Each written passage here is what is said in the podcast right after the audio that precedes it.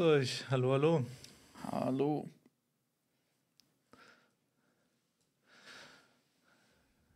Hört ihr uns? Seht ihr uns? Stimmt alles soweit?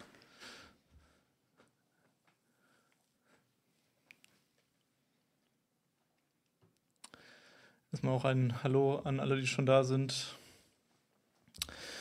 Wieder mal mit neuem Setup, mit neuem Anlauf.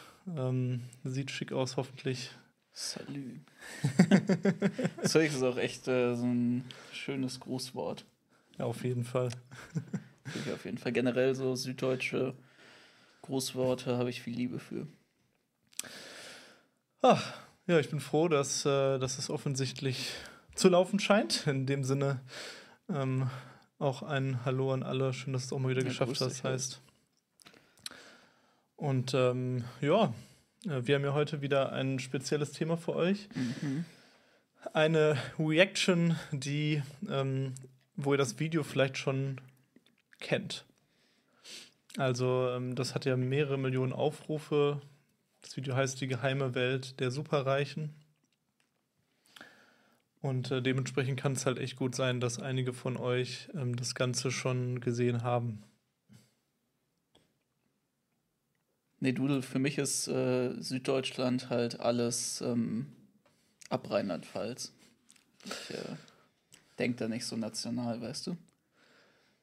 Wir haben tatsächlich auch ähm, das Video noch nicht ähm, gesehen. Yassadi, äh, ein ein Skier ist so eine einmalige Spende. Das muss jetzt auch irgendwer machen, weil da steht jetzt einfach ja dieses La Latest Shear No Data, weil das halt schon ewig nicht mehr jemand bei uns gemacht hat. Also wenn jemand ein Skier rüberschickt, dann müsste das dann da auftauchen, der Name. Also wer da gelistet sein möchte, kann dies jetzt tun.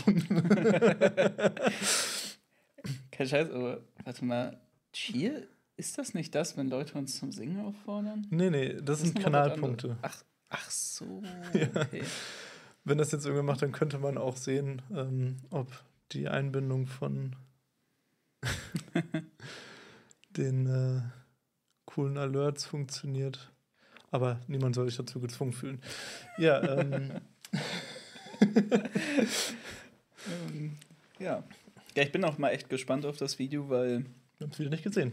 Genau, wir haben es nicht gesehen. Ich habe es mir nicht vor angeschaut. Ich habe aber auch schon ähm, ja von mehreren Seiten davon gehört, dass das irgendwie gerade so ein bisschen viral gegangen ist. Mhm. Und ich glaube, wir können jetzt erstmal einmal singen. Da hat jemand äh, Stichwort genutzt. Glück auf, Glück auf. Der Steiger kommt und er hat sein helles Licht bei der Nacht und er hat sein helles Licht bei der Nacht schon angezündet, schon angezündet. Ja, wunderschön. und natürlich, weil das ist ja jetzt auch seit langem mal wieder eine Reaction, wo ich dabei war. Wir haben ja generell lange keine Reactions mehr gemacht, Ende letzten Jahres, weil es einfach technisch nicht mehr ja äh, sonderlich gut funktioniert hat. Und du hast ja noch alleine die zu Atheismus und ähm, es war, glaube ich, Atheismus und Christentum, ne? Genau. Dieses Unbubble-Streitgespräch, wo ich mich ja noch sehr geärgert hat, weil ich mir dachte, das klingt eigentlich auch ganz interessant. Absolut, das war auch ganz interessant. Und ohne dich war es ein wenig wen weniger spannend, aber habe ich auch rumbekommen. Und ich würde sagen, dann lass uns Traumhaft. doch mal reingehen in ähm, die Reaction ähm, und auch die Einbindung von den Alerts hat offensichtlich funktioniert. War das ein Cheer? Nein, das war kein Cheer. Jemand hat uns gefolgt. Schön, dass du dabei bist. Mit. Und in dem Sinne. Ah ja, mit Widget. Gehen wir mal Was? rüber in den Reaction-Part. Und da müssen wir hier noch kurz was einstellen. Aber in der Zeit kann ich das ja auch machen, das ist ja praktisch. Genau. Oh, verdammt. Das wollte ich hier machen. Und zwar haben wir heute mal für jeden von uns eine Kamera. Das ist ja schon eine coole, eine coole Muss ich Sache. Ja da hingucken, ne? Warte mal. Mach das mal hier, damit ich nicht so. so. Wieder mal ein neues Experiment. Und ähm, ja, während Joshua dann noch ein bisschen, bisschen rumfuckelt. Ach nee, ich muss ja eh gleich da hingucken, ne? Ja, das ist wieder das Schöne. Ich kriege hier diese Hauptkamera. Hättest du noch ein Stückchen weiter gewartet, bis die Kamera eingebunden hättest, dann hättest du ausgesehen, als hätten wir sogar drei Stück. ja, grüß dich, mit. Schön, dass du auch das erste Mal mitschreibst. Ähm, ja. Ja, Ed Cameron, das auf jeden Fall. Aber wie du siehst, ähm, es ist noch nicht die dritte Kamera da. Und die alte Kamera hat doch wieder einen Schlag bekommen. Ich dachte eigentlich, dass die, dass die keinen Schlag hätte, aber sie ist doch wieder so rötlich. Aber sieht ja nicht schlimm aus. Ein bisschen rot geht auch, ne? Und in dem Sinne schauen wir mal rein, was uns hier ähm, das ZDF zu bieten hat. Am Rhein. Ingelheim. Eine ganz normale deutsche Kleinstadt. Aber hier irgendwo lebt die reichste Familie Deutschlands. Sagt uns einmal, bevor wieder wir tausend Jahre ähm, äh, tausend Jahre uns hier das Video angucken und es hört sich scheiße an, ob es mittlerweile funktioniert ähm, von dem Sound her. Ton ist top, optimal. Ja, ich kann dir auch sagen, Nightmare, warum ich mir den Arsch abfreue, weil ich ohne Kack jetzt mal drei Tage lang hier durchgearbeitet habe. Ich habe quasi nichts anderes gemacht, als hier diese Scheiße vorzubereiten, weil wir sind ja komplett jetzt auf OBS geswitcht, das ist dieses Hintergrundprogramm und das ist auch der Standard bei, für, für ähm, Livestreams und so. Aber es ist halt echt kompliziert ähm, und ich habe halt alles selbst gebaut, was ihr seht. Also da steckt, das ist wirklich echte Handarbeit. Das war krass. Deswegen freue ich mich einen Ast ab, dass es funktioniert. Ja. Let's go. Geschätztes Vermögen mindestens 50 Milliarden Euro. Das ahnt man hier nun wirklich nicht. Auf der Liste der reichsten Deutschen taucht die Familie nicht auf. Könntest du aus dem Stegreif sagen, wer die reichste deutsche Familie ist? Könntest du es sagen? Hm, müssen das nicht die Aldi-Brüder sein? Könnte sein, ja. Also, das wäre jetzt so, was ich ins Rennen schicken würde. Kletten? Ist das ein Name? Wahrscheinlich, ne? Okay, es scheinen, alle, alle scheinen sich sehr uneins zu sein.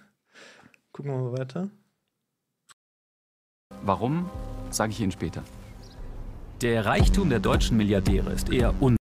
Ihnen? Das habe ich ja schon ewig nicht mehr gehört. Hm? Ihnen, der hat Ihnen gesagt. Ähm, Ihnen hat er das Publikum angesprochen. Er hat nicht euch gesagt, sondern Ihnen. Das ist übel unüblich geworden. Vielleicht ist ZDF Zeit ja noch mehr so eine Erklärserie, weißt du? Für ältere Menschen. okay, jetzt haben wir wirklich fast alle Top, ähm, Top-Reichen hier im, im Chat vereint. Eins davon ähm, wird es ja wohl sein. Unsichtbar. Und das, obwohl er immer größer wird.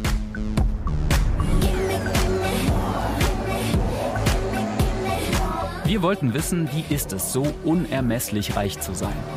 Wie groß sind Macht und Einfluss? Und was sagen die Superreichen? Direkt mal sagen. Was sollst du sagen? Das kann ich direkt mal sagen.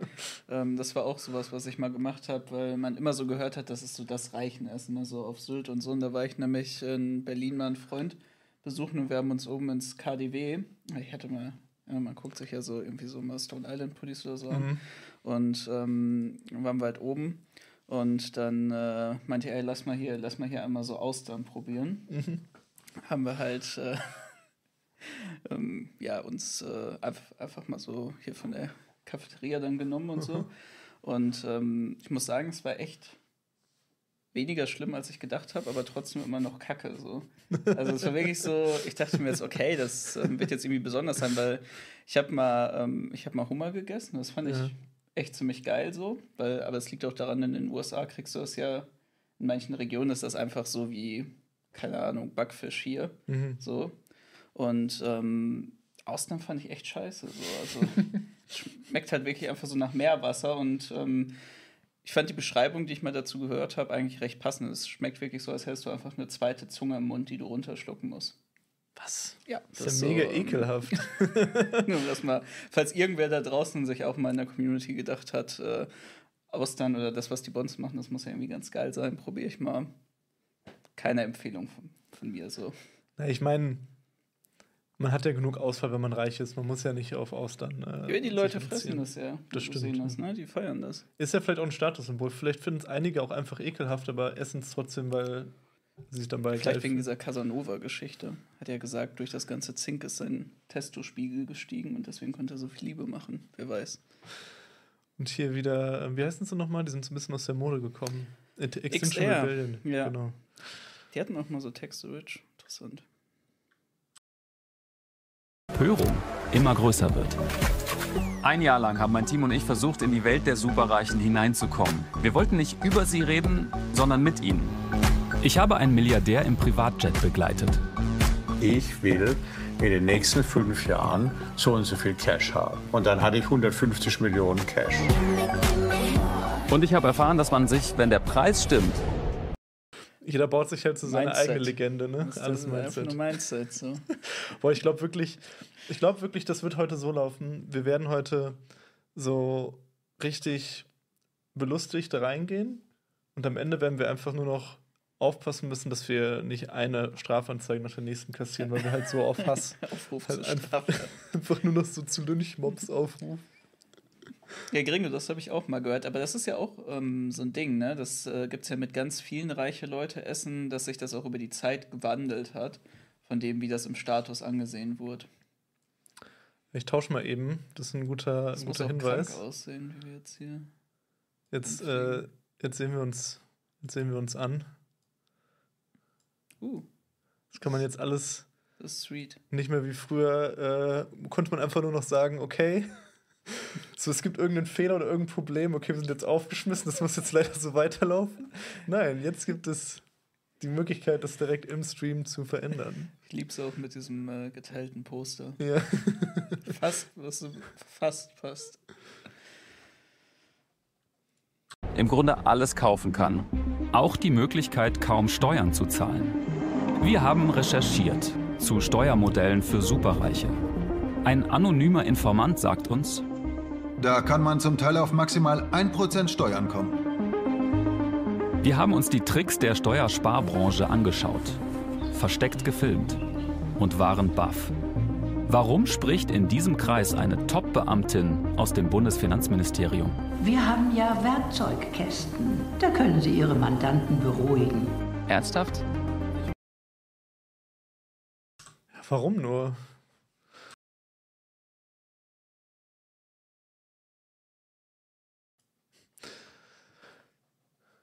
Du meinst, ich, ja, man fragt sich echt, warum nur, ne? Hm? Warum nur diese Person da spricht. Sowas gibt's ja nicht. Ach, du meinst jetzt hier ja. ihn, oder was? Ja, genau. Nein, das, der okay. sieht aber echt ähnlich aus, oder? Ja, das finde ich mal wichtig, äh, noch anzumerken, wenn Leute ähnlich aussehen.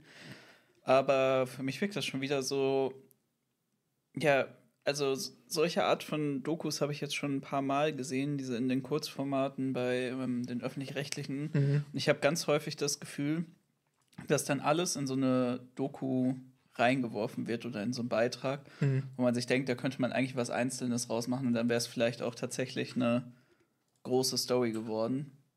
Also schon alleine, was da jetzt alles angesprochen wurde. Also sowas wie Steuertri äh, Steuertipps wie Reichen oder so. Dann machst du halt mal einen eigenen Beitrag dazu, machst nicht das in so ein ja, 20-Minuten-Ding rein. Ich habe mal gerade noch die Mute-Taste auf N und nicht mehr auf M gestellt, weil das mutet immer gleichzeitig YouTube.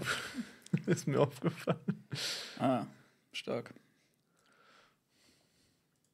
Wir haben über all das diskutiert. Wenn ich das gewusst hätte, hätten wir das Interview nicht gemacht. Und wenn Sie nicht so nett wären, würde ich es jetzt auch abbrechen. Und dann lassen wir Schauspielerin Esther Schweins für uns noch geheime Daten über Deutschlands Milliardäre enthüllen. Na, neugierig?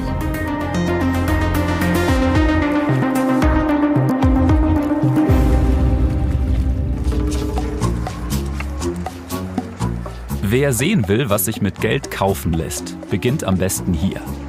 Monaco, Yachtshow. Superjachten gehören zu den Das ist wirklich nicht schlecht, das Ding, ne? Also, ich glaube, das ist schon eher in der Milliardärsliga das Schiff als in der Millionärsliga. Ja, das stimmt. Da gibt's ja, gab es ja auch mal so ein witziges Wettrennen zwischen, zwischen Superreichen, wer die größte Yacht hat. Ja, das war, glaube ich, also das hatten wir auch so ein bisschen in der Philanthropie-Folge mhm. besprochen. Das war ja für so ein paar Jahre wirklich so das Ding schlechthin. Also ich meine, es macht natürlich auch ähm, irgendwo Sinn, weil das was ist, wo du sehr schnell sehr viel Kohle drin versenken kannst und es auch, glaube ich, so einen äh, ganz guten Resell-Markt dafür gibt. Mhm. Ich glaube, inzwischen müsste auch entweder wer von den Vereinigten Arabischen Emiraten oder wer aus dem saudischen König, Königshaus das Rennen anführen. Ich glaube, die haben inzwischen die größten Boote. Herzlichen Glückwunsch an der Stelle. Ja, ähm, Liebe geht raus. Teuersten Luxussymbolen der Welt. Sie kosten bis zu 500 Millionen Euro pro Boot. Dafür sind sie komplette Maßanfertigungen. Das heißt, der Besitzer bekommt alles, was er will. Den das muss doch ganz geil gewesen sein, diese Doku zu drehen. So, der hängt halt jetzt, hat halt der wahrscheinlich, was weiß ich, wie lange hat der Typ daran gearbeitet? halt, also Monate eher, ja, auf jeden Fall Monate. Und dann in der Zeit konnte er halt einfach die ganze Zeit auf diesen Schiffen und so abhängen, wie man gerade gesehen hat. Vielleicht entstehen auch genau so solche Beiträge einfach nur in die Länge ziehen, weil man dann äh, mehr rumziehen und ja, Austern essen kann. Man müsste echt die ganze Zeit anhalten, weil, also bei je, also die Bilder sind halt schon krass, finde ich, die, die man da sieht. Und es ist so, also eigentlich, ich meine, was soll man halt sagen, ne? Eigentlich müsste man alle zehn Sekunden anhalten und einfach nur sowas sagen wie widerlich. Oder wie dumm oder so, wie Sadi schreibt, aber es ist halt, es ist halt auch keine geile Reaction dann, ne?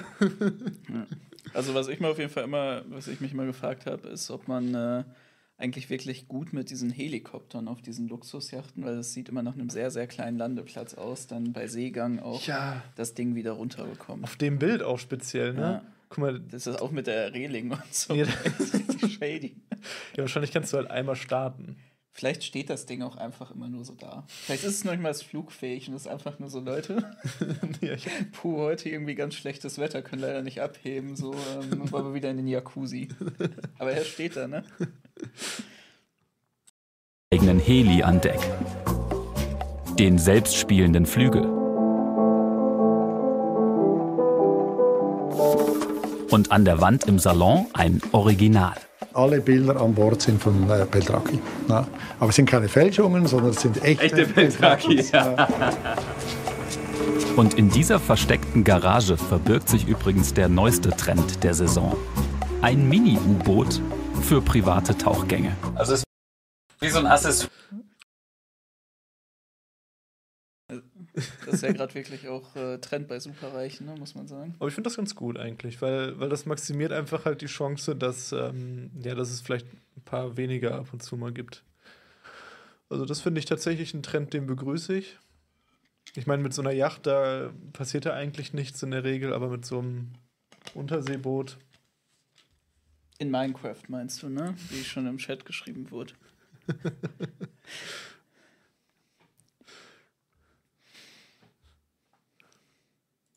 Accessoire für das Boot eigentlich, oder?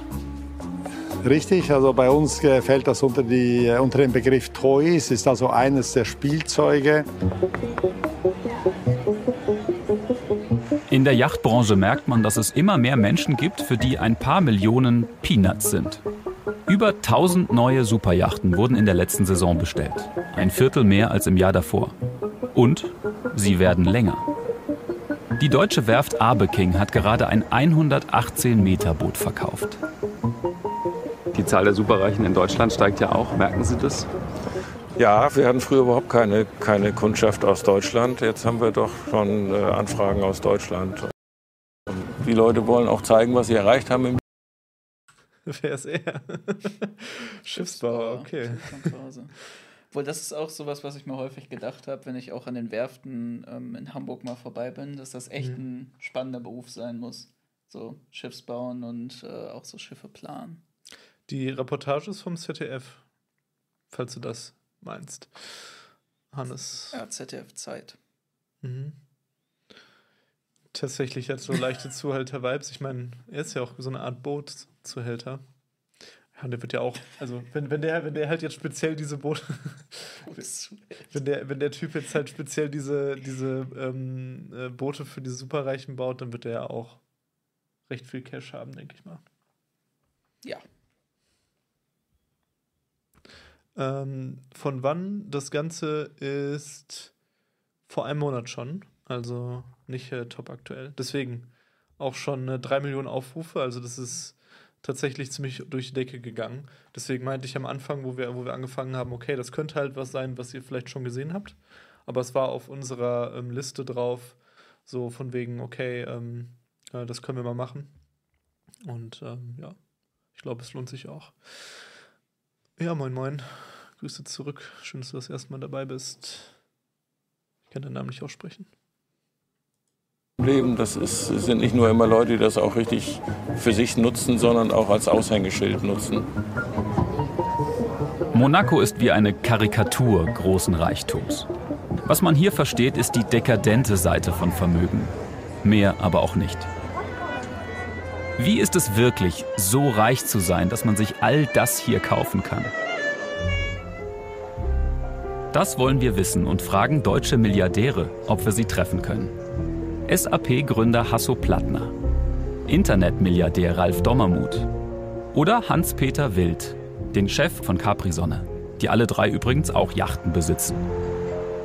Und wir fragen viele andere deutsche Superreiche, aber keine Chance. Wir bekommen nur Absagen.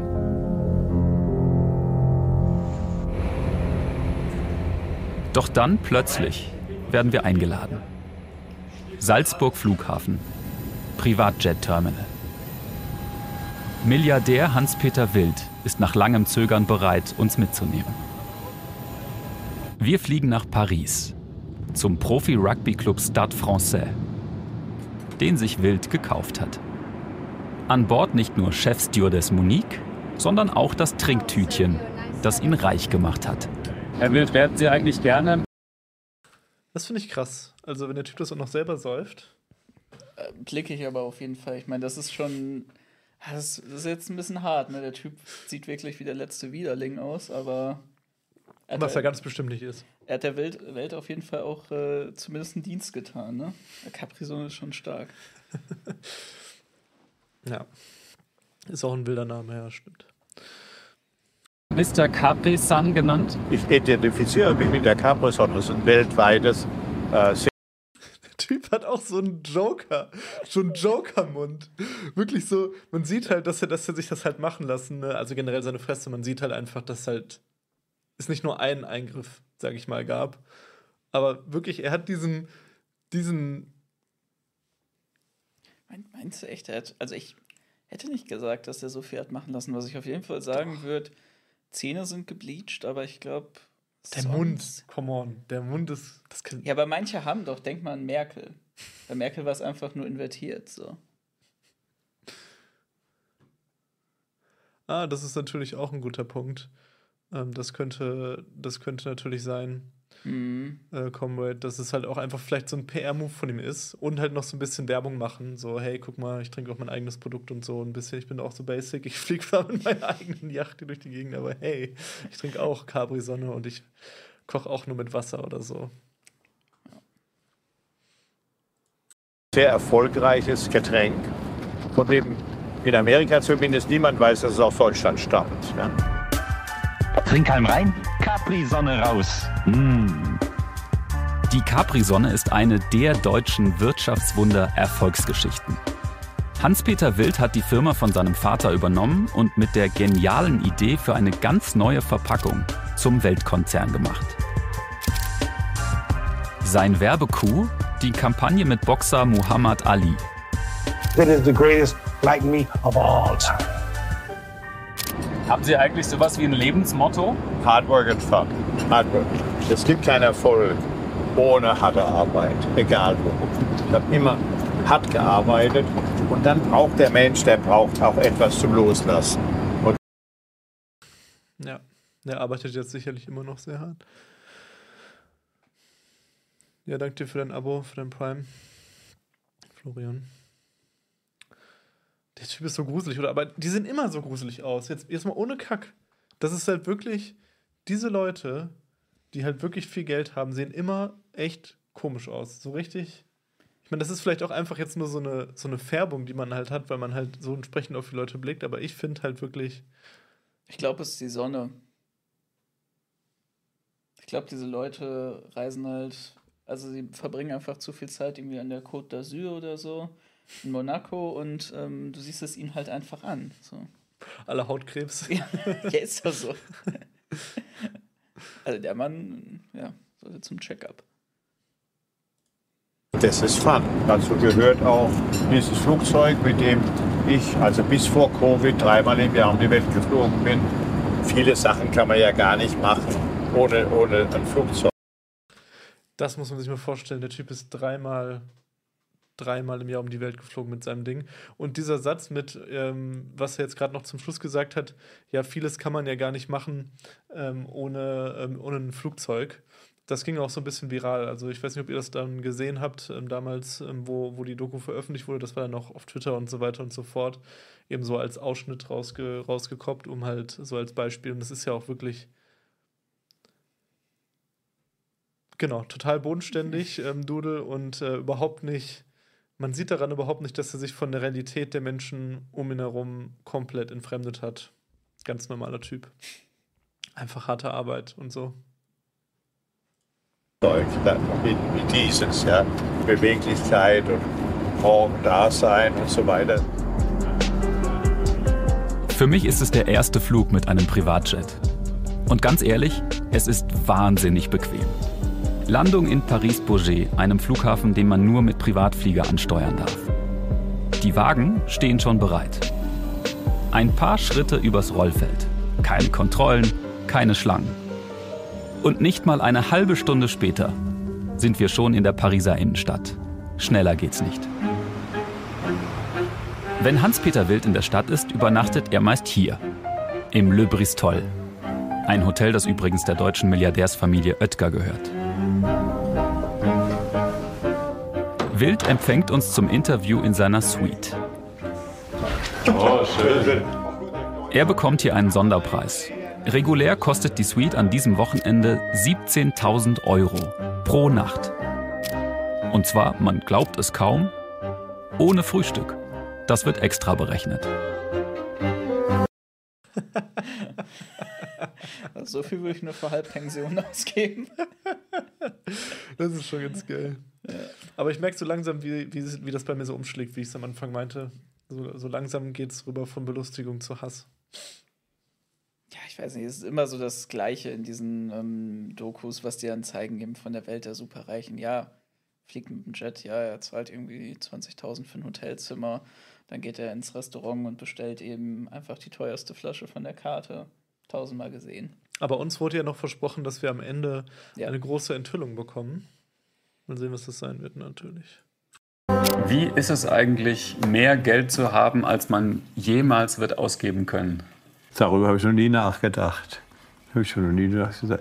Also ich meine, ist auf jeden Fall sehr gut, welches zu haben. Ja, es gibt nämlich Autonomy, Unabhängigkeit. Ich hatte nie Cash, weil das ganze Cash ja ins Unternehmen geflossen sind. Und ich war ganz konkret, war ich im Hurricane Hugo, das war 89 in Puerto Rico.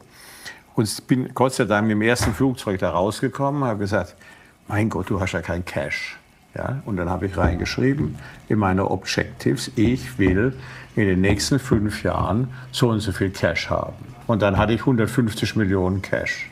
Ja, zum ersten Mal in meinem Leben. Wie war das für Sie? Und ich also ich meine, gut, wenn er schon da das Geld in seinem Unternehmen hatte, so, dann kann er sich doch einfach auch was auszahlen lassen. Ja. Also vor allem genug, um irgendwie im Hurricane, im Flugzeug, also er ist ja auch weggekommen. Aber es ist jetzt nur die starke Geschichte von seinem Mindset. So, da wird das jetzt kommen mit seinem. Ich habe mir einfach gesagt, ich wollte so und so viel Millionen. Ich hatte sie in meinem Kopf. Dann hatte ich sie drei Jahre später auch auf dem Tisch liegen. Ja, genau. Ich hatte zwar halt entsprechende Firmen schon längst, die das halt alles ausschütten und so. Und warum ich vorher kein Geld in der Tasche hatte, weiß der Geier warum, weil. Er hat ja sogar die Firma von seinem Papa geerbt, meinte er ja noch. Ja. So, er, also er hat dieses ganze Capri-Sonne. Ähm, Produkt dann darum gemacht und das mhm. Marketing mhm. und so und das da reingemacht, aber er hat ja eine ähm, Getränkefirma schon von seinem Papa geerbt. Ja, klar, ich meine, wie ihr das ja auch schon gesagt habt, der Klassiker, ne? Hat sich gut angefühlt. Ist das Bild, was von Vermögenden in Deutschland existiert, ist das fair? ist ein negatives Bild, würde ich sagen. Ja? Mein Vater hat mir, als er noch relativ jung war, hat er mir gesagt, das größte Problem in deinem Leben, was du haben wirst, ist die vielen Leute, die auf dich neidisch sind. Ist es ja, das, das Problem, das hätte ich auch gerne als einziges. So. Ja. Mein Papa mir aber andere Sachen gesagt. So. Und was ich halt auch ja. an, an, der Stelle spannend finde, es gibt, ähm, es gibt jetzt gerade auch wieder so, eine, so einen Instagram-Beitrag oder so, eine, so einen Medienbeitrag von Tagesschau und so, ne? Wo, wo halt darüber berichtet wird, auch über die Reichen in Deutschland. Und es gibt ja mittlerweile so eine echt heftige Bubble von so ja, diesem Mindset und du musst nur irgendwie, wenn du dran glaubst und so und irgendwie mal früh aufstehst und kalt duscht dann und so, dann wirst du halt auch super reich. Und, ähm, und, diese, und in den Kommentaren ist halt auch alles so vollgespammt von den Leuten so. Und ich habe dann halt auch irgendwie sowas geschrieben, so ja, einzigste Mittel halt irgendwie Enteignung und dann halt auch so irgendwie so drei Kommentare so, ja, der Neid, der Neid spricht aus dir.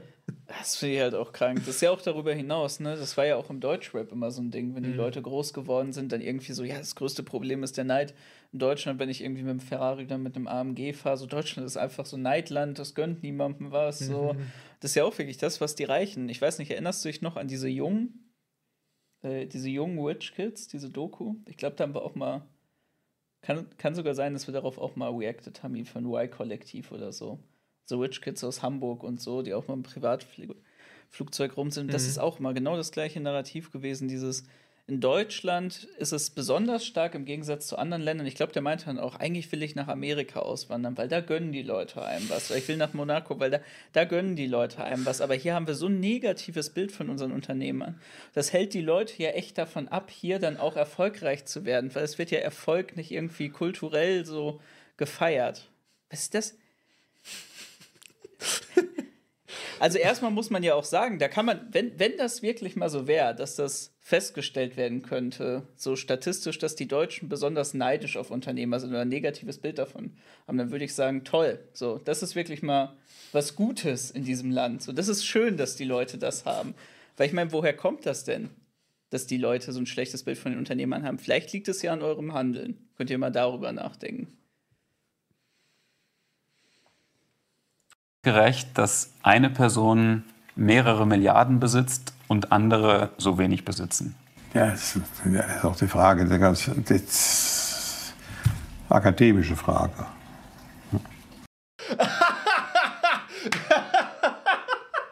Eine akademische Frage. Der Typ ist geil. Ich meine, er hat er recht, ne? wenn man sich den Marxismus anguckt. So. Eine akademische Frage. Der Typ ist wirklich geil. Mal gucken, vielleicht äh, schafft das ja trotzdem noch, das wieder auf Neid zurückzuführen. Für mich stellt sich mir natürlich, man könnte auch sagen, drei Milliarden, warum hat jetzt der Bezos so und so viele Milliarden? als Ich finde, das ist schon relatable. So, er, ist, er ist eigentlich so wie wir. So, wenn wir auf ihn blicken und so sagen, ich weiß jetzt nicht, wie viel er hat, äh, irgendwie äh, drei Milliarden ist doch das gleiche, wie wenn er jetzt auf den Bezos guckt. Der hat 150 Milliarden. So. Eben. Eben, ja. Nee, du hast recht. Er, er, kann, kein, er kann keine Raumfahrt, eine eigene Raumfahrtmission begründen. Ja, und ich weiß halt nicht, wie viele, wie viele dunkle, schlaflose Nächte halt der Typ deswegen hat. So, wisst ihr das halt? So, ja, also. Ich muss in meiner 17.000 Euro Suite schlafen gehen, ohne eigene Mars-Mission. Fick mein Leben. Daddy hat es mir damals schon gesagt. So. Das Leben, das wird hart. In diesem neidvollen Deutschland. Im Ranking der reichsten Deutschen belegt Hans-Peter Wild Platz 77 mit 3,1 Milliarden Euro grob geschätzt. Und zwar vom Manager-Magazin, das jedes Jahr eine Liste der Superreichen veröffentlicht. Aber Moment, da fehlen doch Namen. Zum Beispiel die Familie hinter dem Pharmaunternehmen Böhringer aus dem beschaulichen Ingelheim. Unseren Daten zufolge besitzt sie mindestens. Böhringer, das hat auch irgendwer gesagt. Ja. Wahrscheinlich hast, hast du die, ich weiß nicht mehr, wer das war, der das geschrieben hat. Mhm, das hat auch wer Schon das gesehen, mit die, die von BMW. Ich glaube, das war auch das, was gerade da beim Manager Magazin stand. 50 Milliarden Euro. Das wäre Platz 1. Wir fragen beim Manager Magazin nach. Dort bestätigt man uns, dass tatsächlich auf der Liste einige der reichsten Familien fehlen. Das liegt daran, dass diese Familien vor Jahren mit Anwälten gegen die Liste vorgegangen sind. Deshalb hat sich das Manager Magazin verpflichtet, sie nicht zu nennen. Es gibt in Deutschland keine offizielle Vermögensstatistik. Man kann nicht einfach nachlesen, wer wie viel besitzt. Aber dieses Jahr hat ein Team aus Rechercheuren in Kleinstarbeit aus verschiedensten Quellen alle verfügbaren Informationen über Deutschlands Milliardäre zusammengesetzt. Ein riesiger Datensatz, der uns exklusiv vorliegt und der Überraschendes enthält. Was genau, zeigt Ihnen unsere Vermögensverwalterin. Gib alles außer auf. Ja. Gib alles außer auf. Oh. Ich sehe, ich habe Besuch. Ach. Sie wollen also einen Blick in den geheimen Maschinenraum der Reichtumsvermehrung werfen, ja? Na gut. Ich habe Informationen bekommen, die vorher noch niemand bekommen hat. Man hat mir Daten zugespielt. Einen. Was passiert da? So, das ist irgendwie so.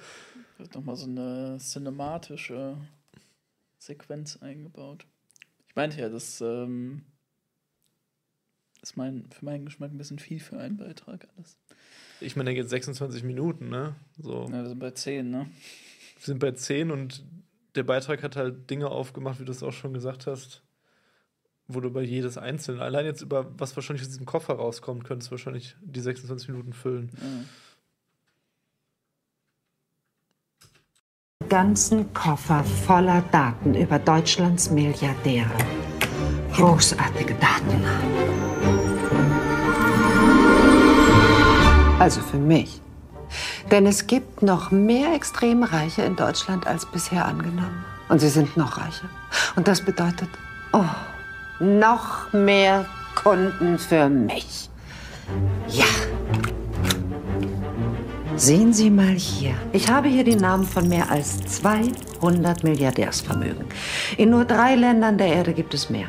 Und Deutschlands Milliardäre haben noch viel mehr Geld als bisher vermutet. Und zwar 500 Milliarden Euro mehr. Damit könnte man dieses Haus hier 500.000 Mal kaufen. Das ist natürlich ein gutes Beispiel, was man mit dem Geld machen könnte.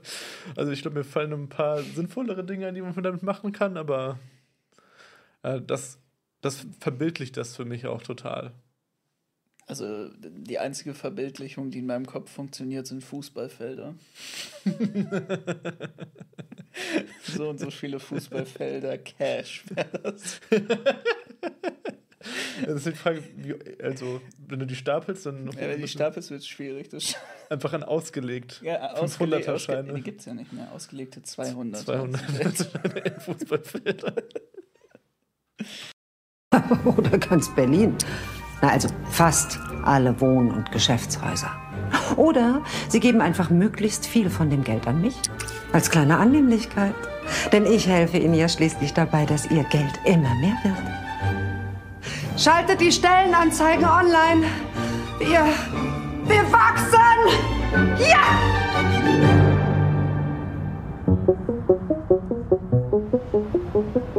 Berlin, Kurfürstendamm. Warte mal, das war's jetzt? Was auf dem Stick drauf war?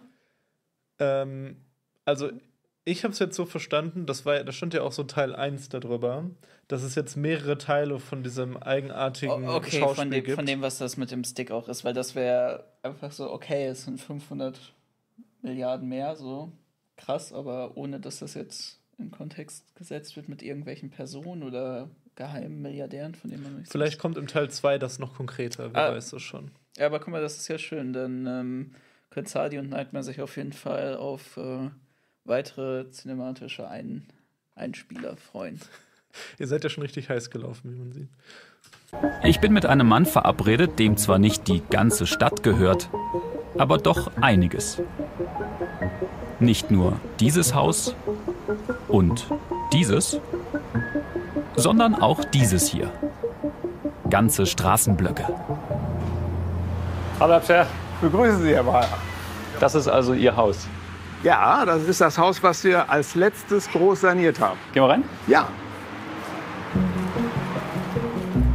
Das Haus war mal ein Grand Hotel.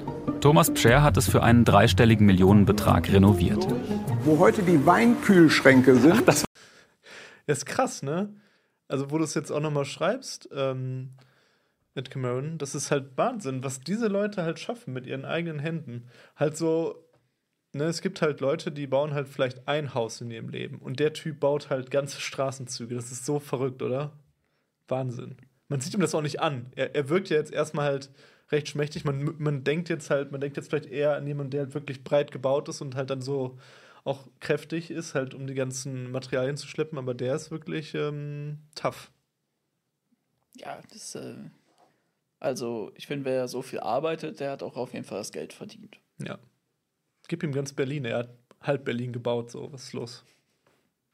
Das waren die Aufzüge? Das waren die Aufzüge. Da sehen Sie im Grunde noch genau die Belichtung der Aufzugsschächte. Das sind wahrscheinlich auch nicht die schlechtesten Tropfen hier drin. Nein, also das gehe ich mal von aus. Was ist der teuerste Wein, den Sie haben? Weiß ich gar nicht. Der Geschäftsführer weiß, was, was ist der teuerste Wein im Haus?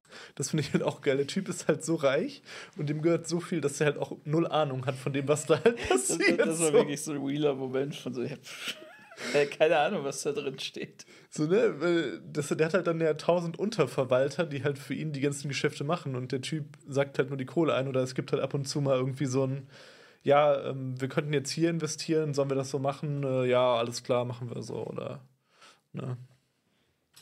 Haus? Ein Massetto 2017, der kostet 2000 Euro. 2000 Euro für eine Flasche? Eine Flasche. Gönnen Sie sich solche Weine auch? Nein, überhaupt nicht. Kein Interesse.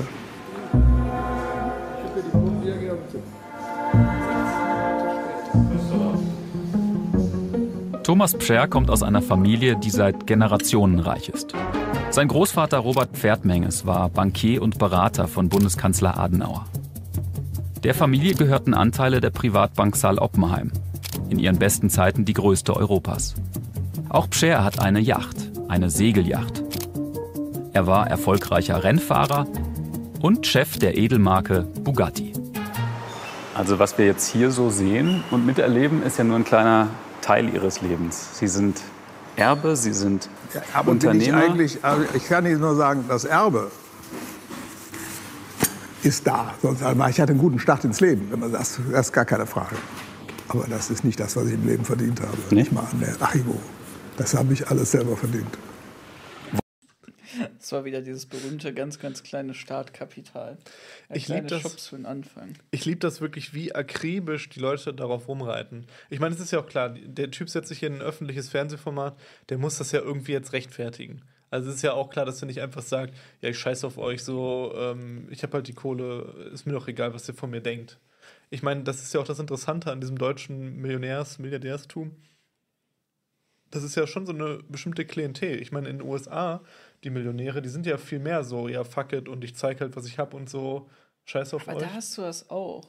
Also das ist, das ist glaube ich, so ein generelles kulturelles Ding. Das kommt also ich würde sagen, das ist wirklich nochmal so ein Wandel von Aristokratie zu eben diesen modernen, reichen Kapitalisten. Mhm. Weil da, da stimmt es. So, da ging es ja auch ganz viel darum, was habe ich geerbt, was hat mein Vater, was hat meine Familie gemacht. Mhm.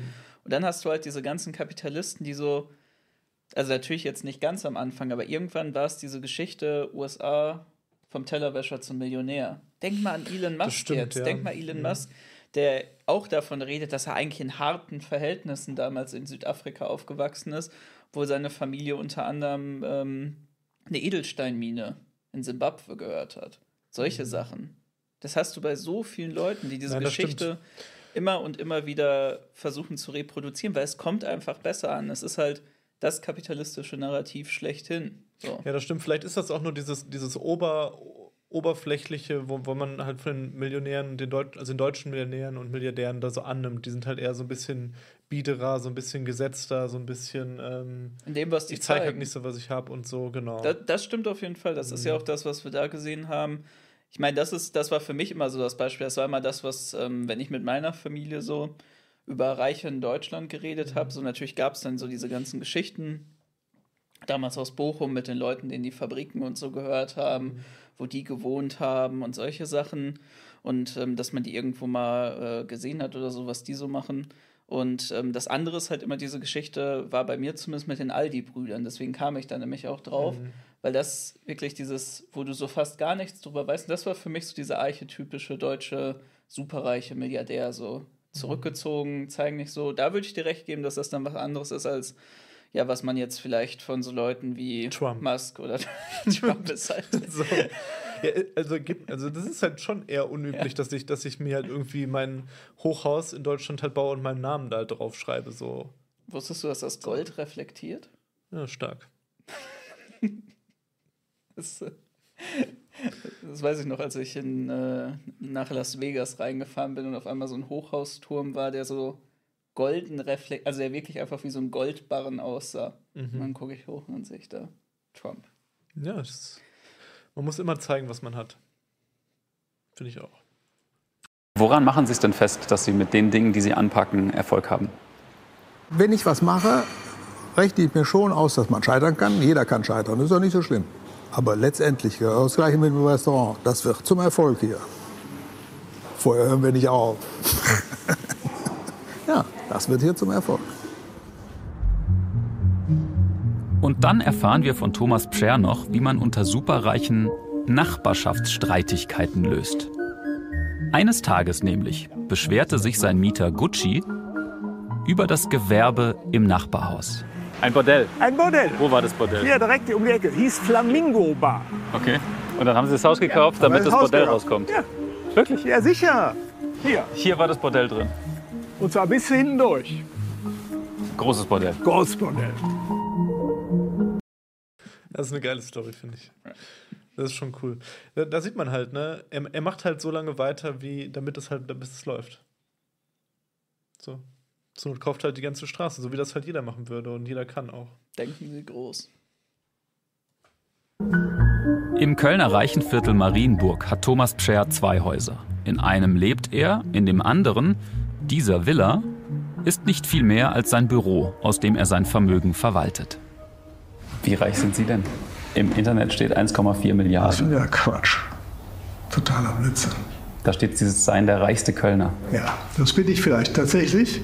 Aber es dürften ja schon, wir haben ja die Häuser in Berlin zum Beispiel gesehen, mehrere hundert Millionen sein. Das ist richtig. Ja, das ist schon richtig.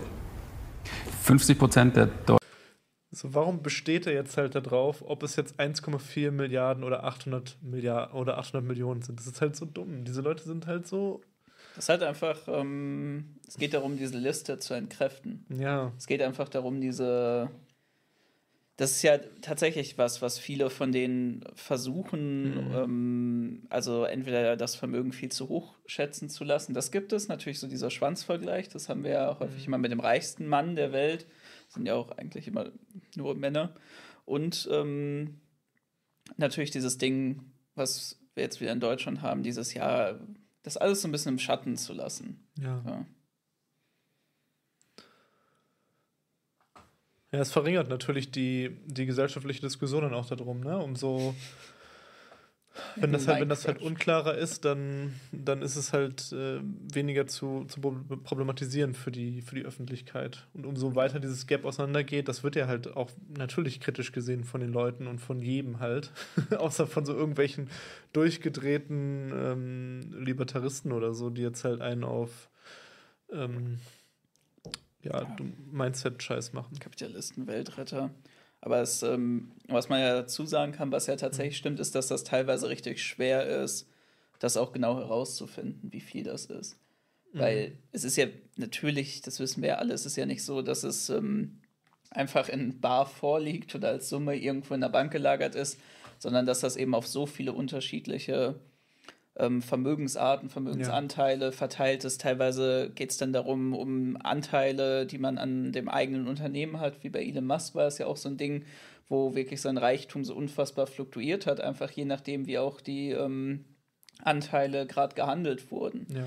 Und ähm, da finde ich es auch ganz spannend. Da gab es auch immer mal wieder auch so Fälle mit diesen reichen Listen, wo du dann natürlich mit einem bestimmten reinkamst, so dieser Club der Milliardäre, dass das dann auch bei vielen Leuten genau darum ging, das dann anders ähm, schätzen zu lassen. Mhm. Dass sie sich dann auch eingemischt haben, um da oder da jetzt dazu zu gehören. Deswegen äh, finde ich das jetzt auch wieder bei ihm natürlich witzig, dass er versucht, jetzt da das, was da geschätzt wird, zu entkräften.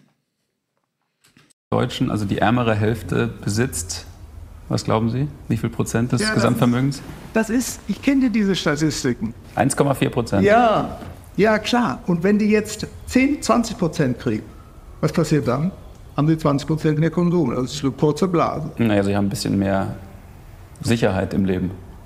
Wenn die das entsprechend, Leben. wenn die das entsprechend, entsprechend tatsächlich in dieser Richtung benutzen würden, dann haben sie recht. Tun sie das? Weiß ich nicht. Aber das Das ist auch ein Klassiker, natürlich. Die Armen, die sind zu dumm, um mit Geld umzugehen. Also ich meine, so gefällt das natürlich auch den Leuten. Und ich finde, Mhm. das wirklich widerlich und perfide dabei ist, weil ich habe das schon ein paar Mal gehört, dieses Ding von, ja, das liegt, also wenn du den Leuten das Geld gibst, die sind ja, die können das gar nicht wie wir verwalten. Wir investieren das, wir lassen das Geld dann wieder wachsen und da wird Wert rausgeschafft, da kommt am Ende was daraus.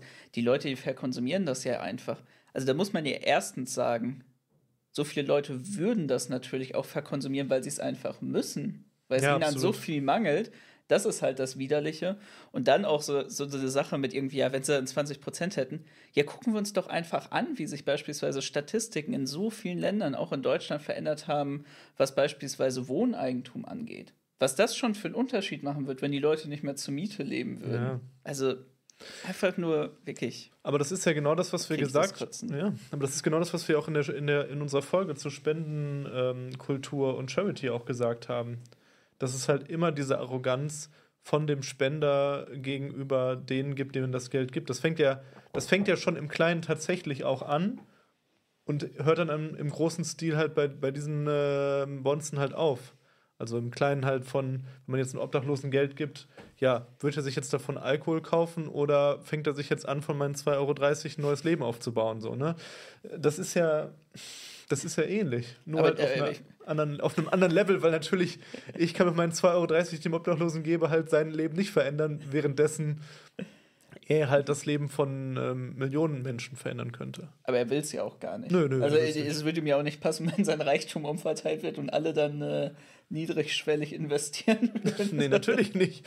Das wollen die Leute, das, das wollen halt äh, 99 Prozent dieser Leute natürlich nicht. Das ist ja klar. Ja. So, die wollen halt schön alles für sich haben und das würden die natürlich auch in der Form nur begrenzt so sagen. Aber es scheint ja mit jeder Pore von diesen Leuten halt durch, weil die sind ja gar nicht mehr gewohnt. Die müssen das ja nicht rechtfertigen. Und ich weiß aus welchen Gründen jetzt auch immer, die sich dann jetzt in so eine Show setzen, aber die können das ja auch gar nicht mehr argumentieren. Das ist ja das. Wenn du halt von klein auf mit einem mit einem goldenen Löffel im Mund geboren wirst, ja, und ähm, dann halt so reich bist, dann bist du ja so entfremdet von den Menschen und kannst das auch gar nicht mehr argumentieren und willst das auch, muss das ja auch gar nicht. Und das ist halt, das merkt man diesen Leuten dann einfach an, wenn sie dann in so einer Show sitzen. Ja, aber ich glaube tatsächlich. Und die reißen sich sogar zusammen. Aber, aber ich glaube tatsächlich, da steckt wirklich auch so ein Teil von ähm, Idee hinter, die wirklich viele von diesen Leuten teilen. Und das ist wirklich dieses Ding von, die Leute, die jetzt ganz unten sind, die sind das auch, weil die nicht die Entscheidung, wie ich getroffen Mhm. haben, überschüssiges Geld zu investieren. Mhm. So, das liegt daran, diese Leute, dass die Armen einfach nur alles wegkonsumieren. Die Mhm. können, die können mit Geld nicht umgehen. Deswegen bin ich jetzt hier, deswegen sind die da und deswegen Klar. bringt denen das auch nichts, wenn du denen Geld gibst. Die können das nicht. Klar, das ist die Primärideologie, die sie vertreten. Ja. Klingt jetzt so, als würden die Leute mit dem Geld nicht umgehen können. Ich sorge dafür, dass gewisse Sachen passieren. Wenn das Geld verteilt wird, wird es nicht investiert, wird es ausgegeben. Das kann ja auch investieren. Okay, gut. Perfekt. Das ist, immer, das ist immer witzig, wenn man so eine Reaction guckt. Antizipieren. Ja, und dann im nächsten Moment kommt halt dann direkt das, was man gerade gesagt hat, von den Leuten selbst. Äh, Hammer, echt.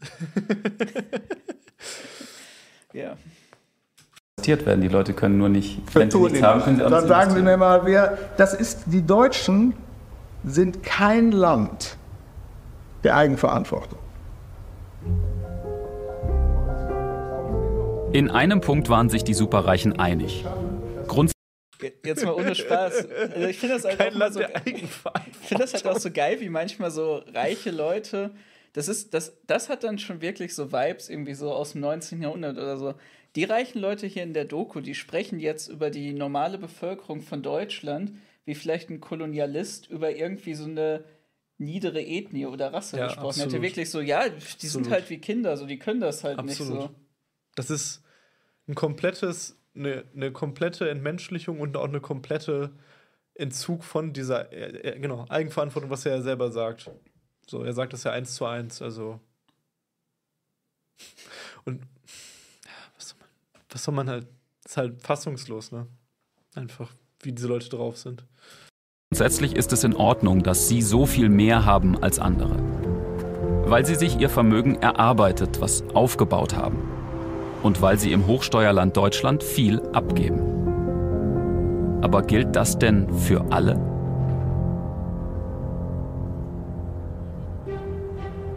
Herzlichen Glückwunsch. Sie haben sich im Bewerbungsverfahren gegen Dutzende andere durchgesetzt. Das heißt, Sie haben Biss gezeigt. Sie sind die Special Force der Superreichen.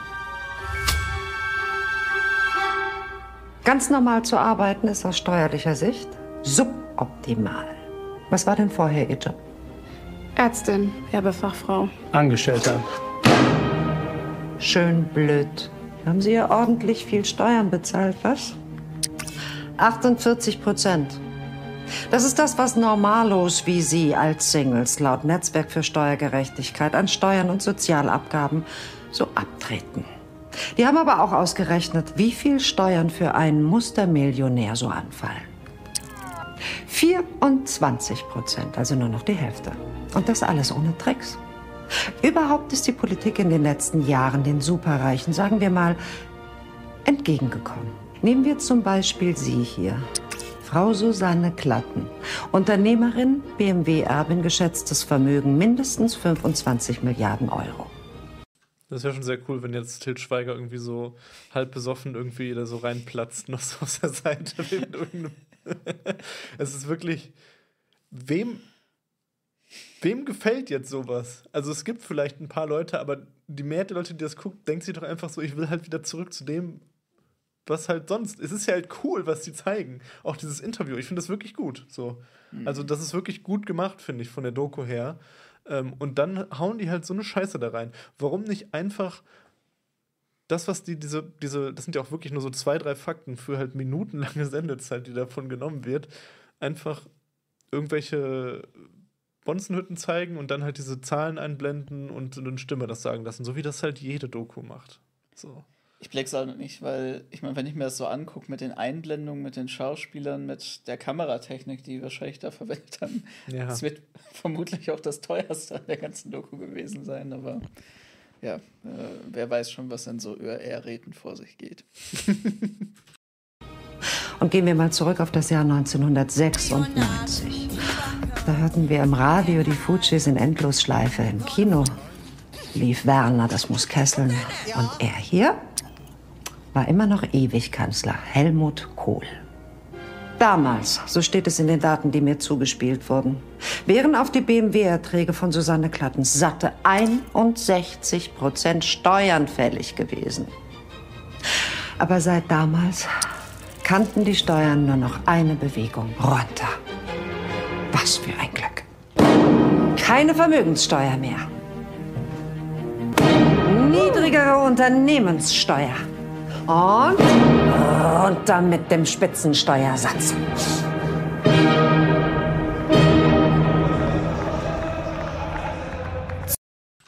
Ist ja auf jeden Fall ein wichtiger Fakt. Ja.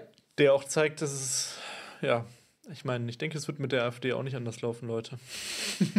Ja, ich finde das vor allem auch noch mal andersherum spannend, weil ich meine, so Steuerthematik ist ja was, was in der radikalen Linken wirklich sehr, sehr wenig behandelt wird. Ja. Also von der anarchistischen Bewegung ist mal ganz zu schweigen, Mhm. weil ich glaube, Steuern ja auch so ein Da Thema gibt es einen. Teil, der sich selbst bezeichnenden Anarchisten. Die äh, ja, für, für, die, ja, das muss man sagen. Ne? ähm, da hatte ich tatsächlich letztens auch noch, weil wir mal auch ähm, darauf angesprochen wurden mit Anarchokapitalisten und so habe ich auch überlegt, wie ist das eigentlich, wenn es mal ähm, aus irgendeinem Grund wie in den USA zu einer großen Bewegung kommt und da dann ein Kampf drum entbrennt. Aber ähm, das ist ein anderes Thema. Äh, was ich halt krass finde, ist, dass wiederum Steuern, die vor allem arme Leute treffen, ja während der Zeit gewachsen sind. Mhm. Beispielsweise die Mehrwertsteuer, was ja eigentlich so die mit die unfairste Steuer von allen ist, wenn es halt um Gerechtigkeit zwischen armen und reichen Leuten mhm. geht, weil wir einfach viel mehr Teil von der Geldmenge, die wir haben, direkt verkonsumieren müssen und das damit dann eben natürlich alles über die Mehrwertsteuer läuft. Und die ist ja einfach kontinuierlich gestiegen. Mhm. Und das ja jetzt auch noch auf an, also jetzt äh, zuletzt ja auch wieder noch in anderen Bereichen so. Gastronomie. Das ist schon interessant, weil eigentlich müsste man ja denken, also dass es eine kontinuierliche Umverteilung immer gibt. Von unten nach oben, das ist ja klar. Und dass es halt so grundsätzliche Mechanismen, die Mehrwertabschöpfung und so weiter in die, in die Taschen der Reichen gibt, das ist alles klar. Nur, es hat ja Ausmaße angenommen, wo halt wirklich willentlich, und die wissen das ja, also die diese Politik dann auch machen, sowohl die Reichen als auch ähm, die Politiker, die das dann verantworten, dass sie ja wissentlich den sozialen Frieden damit gefährden. Eigentlich ist das ja die, die Kernstrategie so des, ähm, des deutschen Nationalismus, dass er halt eine soziale Befriedung hat, wo die Arbeiter, wo die Menschen im Land einfach noch irgendwie über die Runden kommen, ja denen geht es vielleicht nicht super, die haben, die haben nicht so mega viel, aber die kriegen halt so einen kleinen Krümel vom, vom Kuchen ab und eine gewisse Form von so einer grundsätzlichen sozialen Sicherheit, sag ich mal. Und dann reicht das auch aus. Und das bauen die ja einfach, das, das zerschlagen die ja maximal.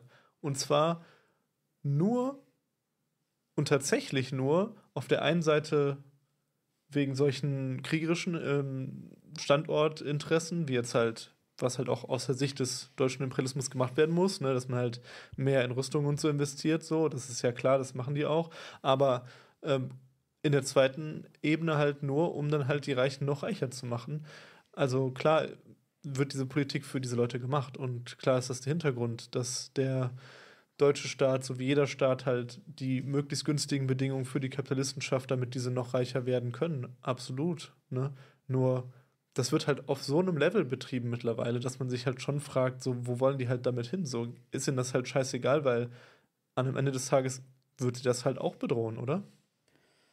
Ja, das ist eine komplexe Frage. Ich würde vielleicht einfach mal in den Raum werfen, dass ich glaube, dass das viel damit zu tun hat, dass einfach die Kapitalistenklasse viel mobiler weltweit geworden ist durch die Globalisierung. Mhm. Also ich glaube natürlich, wenn wir jetzt so zu der Zeit äh, 1996, Ende von Kohls Kanzlerschaft und so sprechen, dann ähm, äh, ist das natürlich ähm, auch schon weiter fortgeschritten, aber bei Weitem noch nicht so sehr wie jetzt, dass du sehr einfach dich in andere Länder verlagern kannst. Ich meine, wir hatten ganz lange noch ähm, nach dem Zweiten Weltkrieg einen großen Teil der Welt eben abgeriegelt. Es war deutlich schwieriger, über die ganzen rechtlichen und auch über die Kommunikationswege in Unternehmen von woanders zu führen. Mhm. Und ich glaube, die nationale Bindung von vielen Kapitalisten war da auch einfach noch viel stärker. Und heutzutage sind wir halt in einer Zeit angekommen, gerade mit dem Internet, gerade auch mit der ähm, viel einfacheren von weltweiter Bürokratie und ähm, schneller Abregelung von so Finanzgeschäften und so, dass es einfacher geworden ist, sich auch ins Ausland zu verlagern mit einer Firma. Mhm. Was ich vielleicht dann dabei spannend finde, ist, dass wir gleichzeitig auch den Versuch sehen, von vielen Staaten international gemeinsam gegen eben Steuerparadiese vorzugehen. Ich meine, Aufbrechen von Schweizer Bankgeheimnis, ähm, die ganzen Ermittlungen im Zuge von den Panama Papers, ähm, Druck aufbauen auf verschiedene Staaten. Ich meine, ich glaube, es ist ja auch sowas wie mit den ähm, britischen Jungferninseln beispielsweise, die auch ganz lange ähm, Steuerparadies waren, die auch da ähm, sich dann eine Anpassung ausgesehen haben. Mhm. Und das finde ich schon ganz interessant, dass, dass es so scheinbar in diese beiden Richtungen geht. Aber ich glaube wirklich, dieser erste Faktor damit, dass es einfach viel einfacher geworden ist ähm, für die internationalen Kapitalisten, da müssen Staaten irgendwie diese Anreize weiterbieten. Ich denke auch, das ist halt, wie du es gesagt hast, ein sehr eine sehr komplexe Frage, die ich da aufgemacht habe. Und da müsste man sich nochmal genauer eigentlich anschauen. Aber es liegt vielleicht unter anderem neben dem, was du gesagt hast, liegt es vielleicht auch daran, dass es so enthemmt ist. Also, dass die Reichen einfach wirklich so mächtig sind und viel mächtiger noch auch einzelne Unternehmen viel mächtiger sind, als das früher jemals der Fall war. Und dass ähm, dadurch halt einfach ähm, ganz andere Mittel angewandt werden können, um entsprechende Sachen auch zu verhindern und dagegen vorzugehen.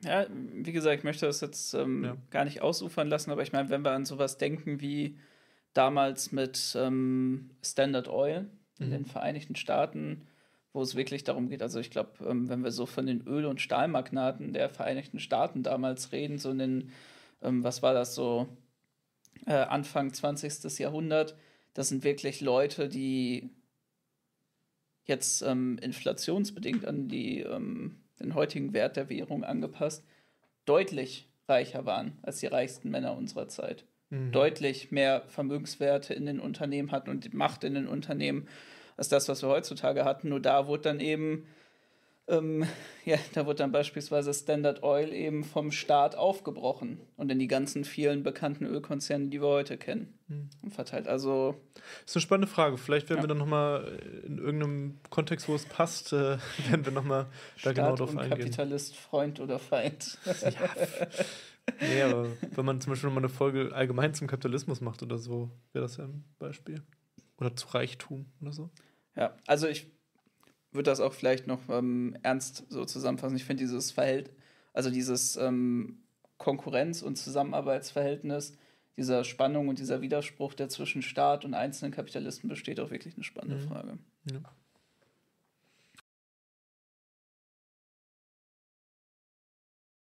Zurück in Paris beim Rugby-Club Stade Francais. Der Verein, den sich Capri-Sonne-Chef Hans-Peter Wild gekauft hat.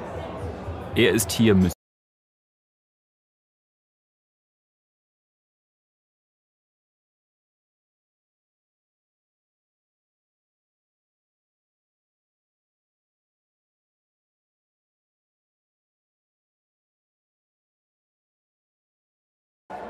investiert viele Millionen. Vor dem heutigen Spiel soll er die Entwürfe des Designteams für die neuen Trikots absegnen. Wild gefällt der Farbton nicht. Der Geschäftsführer entschuldigt, das sei wegen des Druckers. Ja, ja, während wir gerade gemutet waren, haben wir eigentlich nur gesagt, dass es echt wilde Trikots sind, die eher zur Jogurette passen würden. No, no, no, it's due to the print. Yeah, yeah, that's right. They always have another excuse.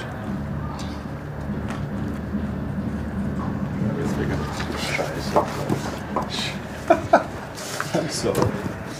How do you like it? Wild fragt nach meiner Meinung. I'm neutral. Ich dürfte ja eh nicht mitentscheiden, sagt der Geschäftsführer. It sucks. Immerhin sein Team enttäuscht ihn an diesem Abend nicht und gewinnt.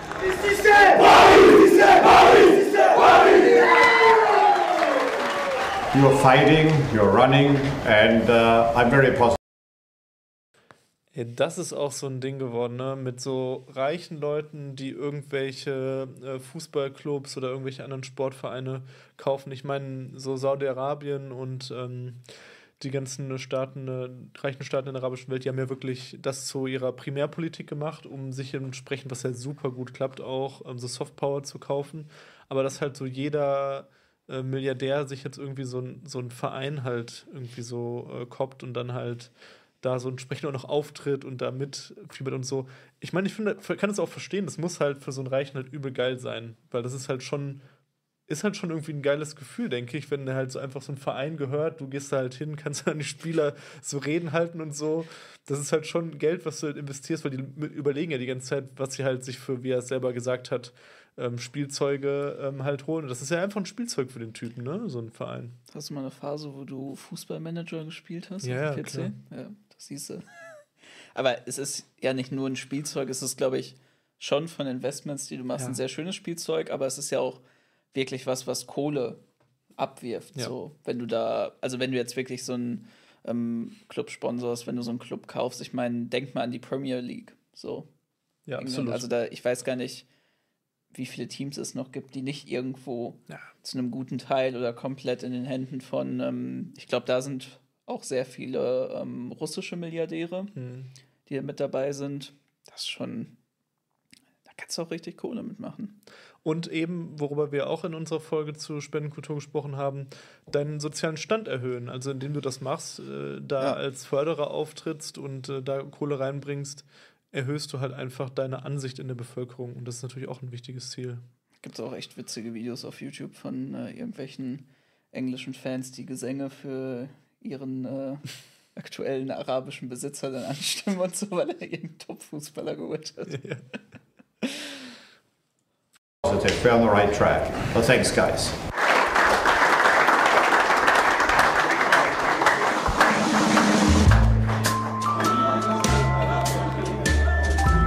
Hans-Peter Wild hat Deutschland vor Jahren verlassen. Er ist in die Schweiz gezogen, in den Kanton Zug, bekannt für niedrige Steuern. Er erzählt mir, dass er damals nach seiner Scheidung einen neuen Lebensmittelpunkt gesucht habe. Was sagen Sie denen, die finden, dass, dass sie vielleicht wegen der Steuer Deutschland verlassen haben und dass das doch nicht solidarisch gegenüber Deutschland ist? Ich muss mich ja nicht rechtfertigen. Also ich, wir haben eine große Wahl, die wir immer machen können, mit unseren Füßen. Dahin gehen, wo es uns gefällt. Ja, das können wir immer machen. Wissen wir ja, dass alle Menschen immer dahin gehen können, wo es ihnen gefällt. Ne? Das ist ähm, genau die Realität, in der wir uns befinden. Hast du auch einfach nur ein Wirtschaftsflüchtling? Ja, ist er auch. das ist er tatsächlich. Hat sie einfach nicht mehr ausgehalten. Blieb nur noch die Flucht in die Berge.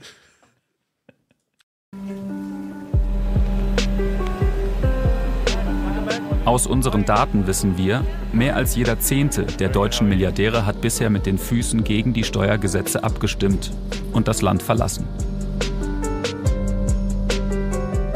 Und in der Politik weiß man, gehen noch mehr Superreiche, sinken die Steuereinnahmen. Kein schlechtes Druckmittel für die, die noch da sind. Ob deshalb Ja, das ist natürlich auch ein sehr, sehr wichtiger Grund, den wir jetzt in unserer Diskussion gerade außer Acht gelassen haben. Ähm, dass, ne, dass es ja auch einfach so eine Art von äh, Buhlen um diese äh, Reichen letztendlich gibt. Aber das Und- meinte ich ja. Die Leute sind Ja. jetzt einfach viel mobiler als früher, Genau, was aber- ihre Unternehmensführung angeht. So. Trotzdem als Ergänzung haben wir das ja Mhm. nicht so konkret gemacht. Das ist ja auch für die, für die Politik eine Frage von, warum sie dann halt Steuern auch senken, einfach ist. Ja, genau, die müssen die da behalten. Ja. Ja. So eine Art Konkurrenzkampf um Standortkampf um die Reichen. All das möglich ist, was wir über Monate recherchiert haben? Aber der Reihe nach. Beginnen wir hier. Der China Club. Ein exklusiver Privatclub. Eine Art Vereinsheim für Vermögende. Kameras sind eigentlich tabu, aber wir dürfen hinein. Als Begleitung von Rainer Zietelmann, Multimillionär und Stammgast. Hier, das ist normalerweise mein zweites Zuhause, wo ich immer bin. Das ist mein Lieblingsraum. Aber die haben jetzt dann, die haben ja am Anfang gesagt, dass sie niemanden irgendwie bekommen haben, aber drei Supermillionäre bzw. Milliardäre ist ja schon nicht schlecht für so eine Reportage. Also finde ich schon ähm, ziemlich gut. Wie oft waren Sie schon hier im China Club? Ähm, circa 3000 Mal. 3000 Mal? Bis zum Regierungsviertel sind es nur ein paar Meter. Das macht den China Club so attraktiv für die Elite aus Politik und Wirtschaft, wie es immer wieder heißt. Die sich den Rückzugsort einiges kosten lässt. 10.000 Euro Aufnahmegebühr. Dazu 2.500 Euro Jahresbeitrag. Plus Kosten für Speisen und Getränke. Können Sie einen Karottensaft bitte bringen und einen äh, Kamilletee? alles am Tisch eigentlich. Wo, dann zeigen Sie mir, wo der Karottensaft ist. Ich sehe keinen. Sehen Sie den? Nee, da haben Sie tatsächlich recht. Man muss schon ganz schön vermögend sein, um hier. Oh, oh, oh, oh, oh, oh, oh, oh, da, da ist die Stimmung fast gekippt, ey. Wo ist mein scheiß Karottensaft jetzt hin hier? Vielleicht habe ich mich auch vertan, wer hat davon die schöne Farbe bekommen. immer wieder herzukommen, oder? Ja, also sagen wir mal, äh, mit Bürgergeld wahrscheinlich nicht zu finanzieren oder bestimmt nicht zu finanzieren. Ja. Vor unserem Treffen hatte Rainer Zietelmann uns ein Video geschickt. Es zeigt ihn auf seiner Welttournee. Hast du, hast du das I Love Capitalism Shirt gesehen? Nee, wie nicht. Ja. Hatte- hatte er hatte ein an, I Love Capitalism Shirt.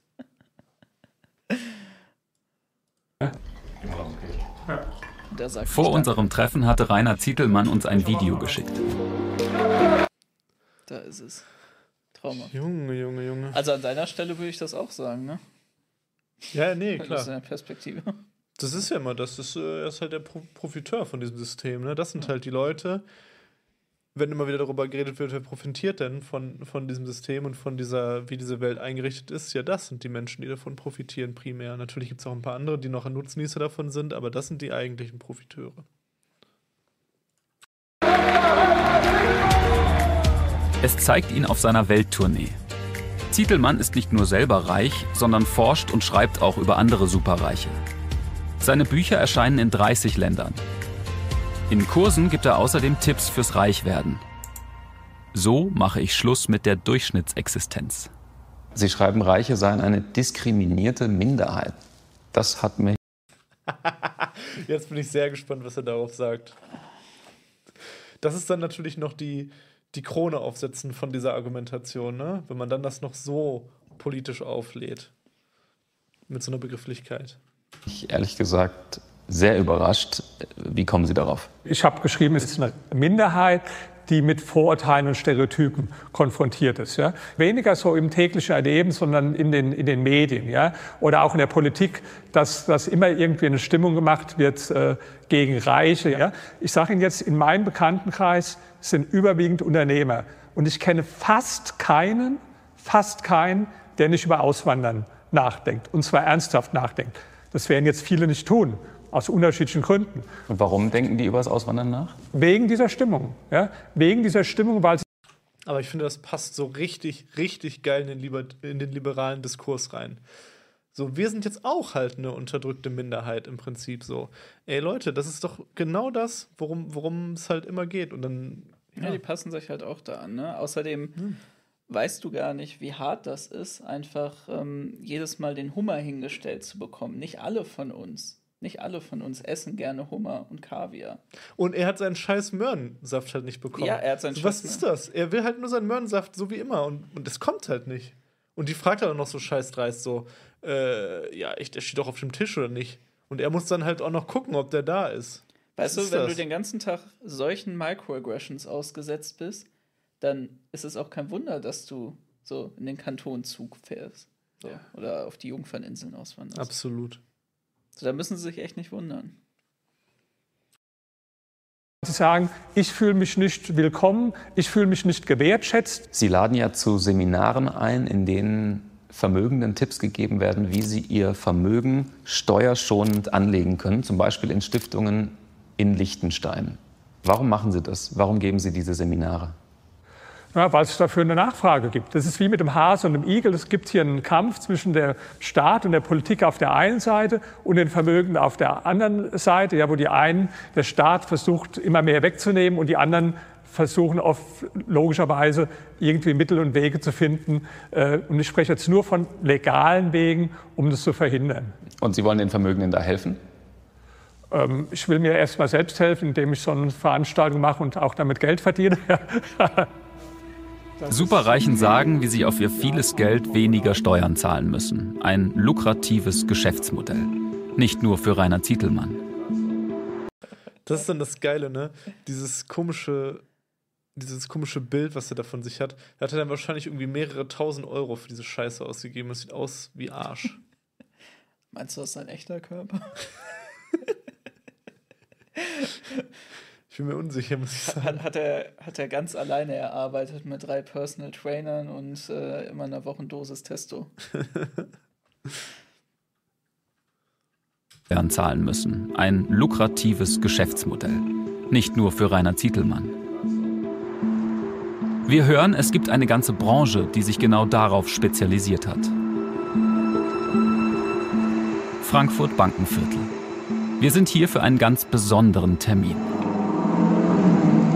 Ich treffe jetzt gleich einen Mann, der sehr, sehr lange überlegt hat, ob er uns ein Interview gibt. Er ist Steuerberater, aber kein normaler Steuerberater, sondern Steuerberater für Superreiche.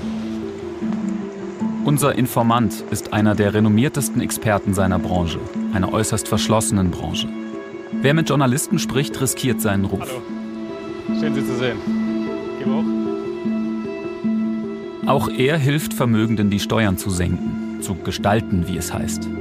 Im Rahmen des Gesetzes, das ist ihm wichtig. Andere aber, sagt er, würden viel aggressiver vorgehen. Zum Schaden aller. Wenn ihr weiterschauen wollt, die ganze Geschichte findet ihr in der ZDF Mediathek.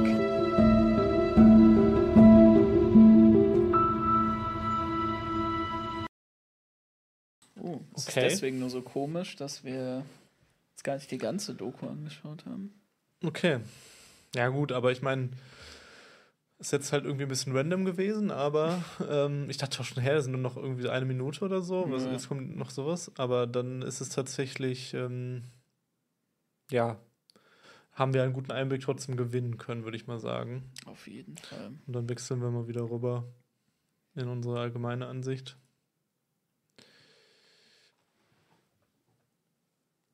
Was haben wir die Kamera schon mal verstellen? Wir sind gleich wieder da, Leute.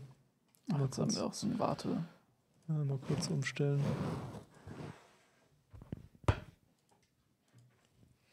So. Schön. Das hat funktioniert. Puh.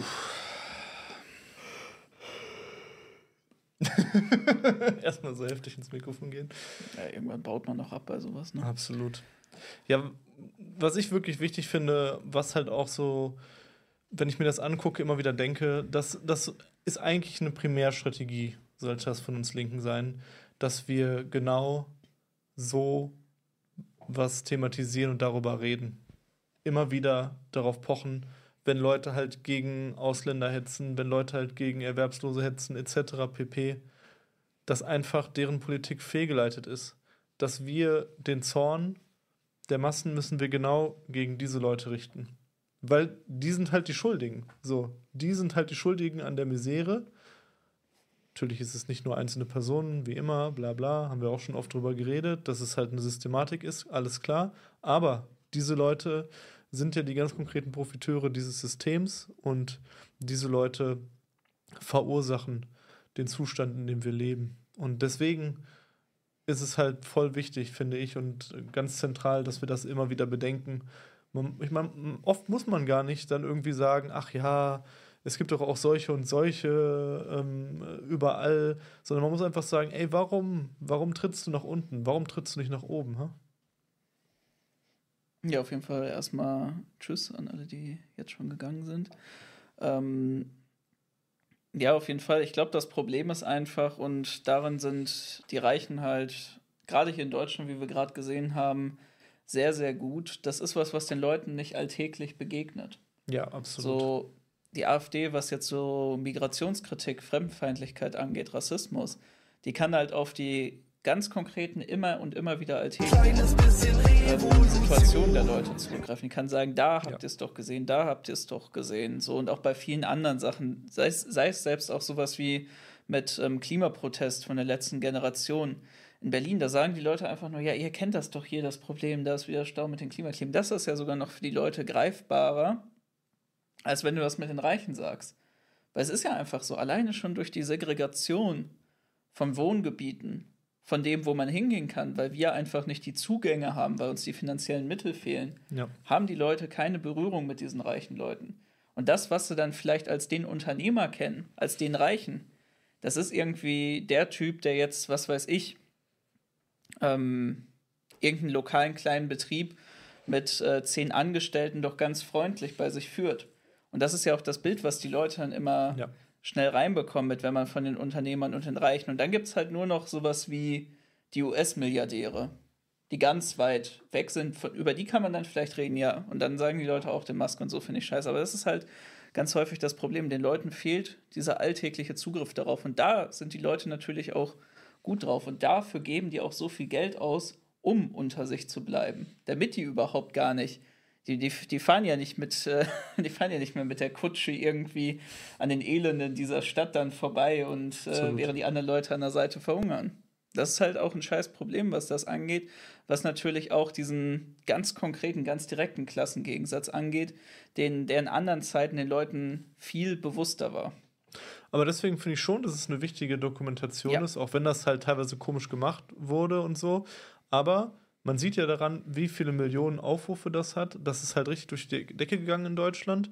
Und das ist halt eine ne gute Sache. Es muss halt viel mehr einfach so Berichterstattung geben. Man muss das auch so sehen, umso mehr Berichterstattung es über die Reichen gibt und wie die, wie die halt leben und was sie halt für eine Scheiße auch machen und was, was sie halt irgendwie ihr probieren halt zu verstecken und wie die sich halt verhalten in so Interviews. Umso weniger gibt es natürlich auch irgendwelche Scheißhetze gegen, äh, gegen Migranten und gegen äh, wen auch immer. Deswegen du hast recht, man sieht das ja auch. Wir haben das ja gesehen schon bei dieser, ähm, wie gesagt, ich meine, Steuerung F, Y-Kollektiv, was auch immer, mhm. Geschichte über Witch Kids, die es gab, da haben die Leute eine Zeit lang so viel darüber geschrieben. Da wurden ja. so viele Memes rausgemacht, die Leute haben sich furchtbar darüber aufgeregt.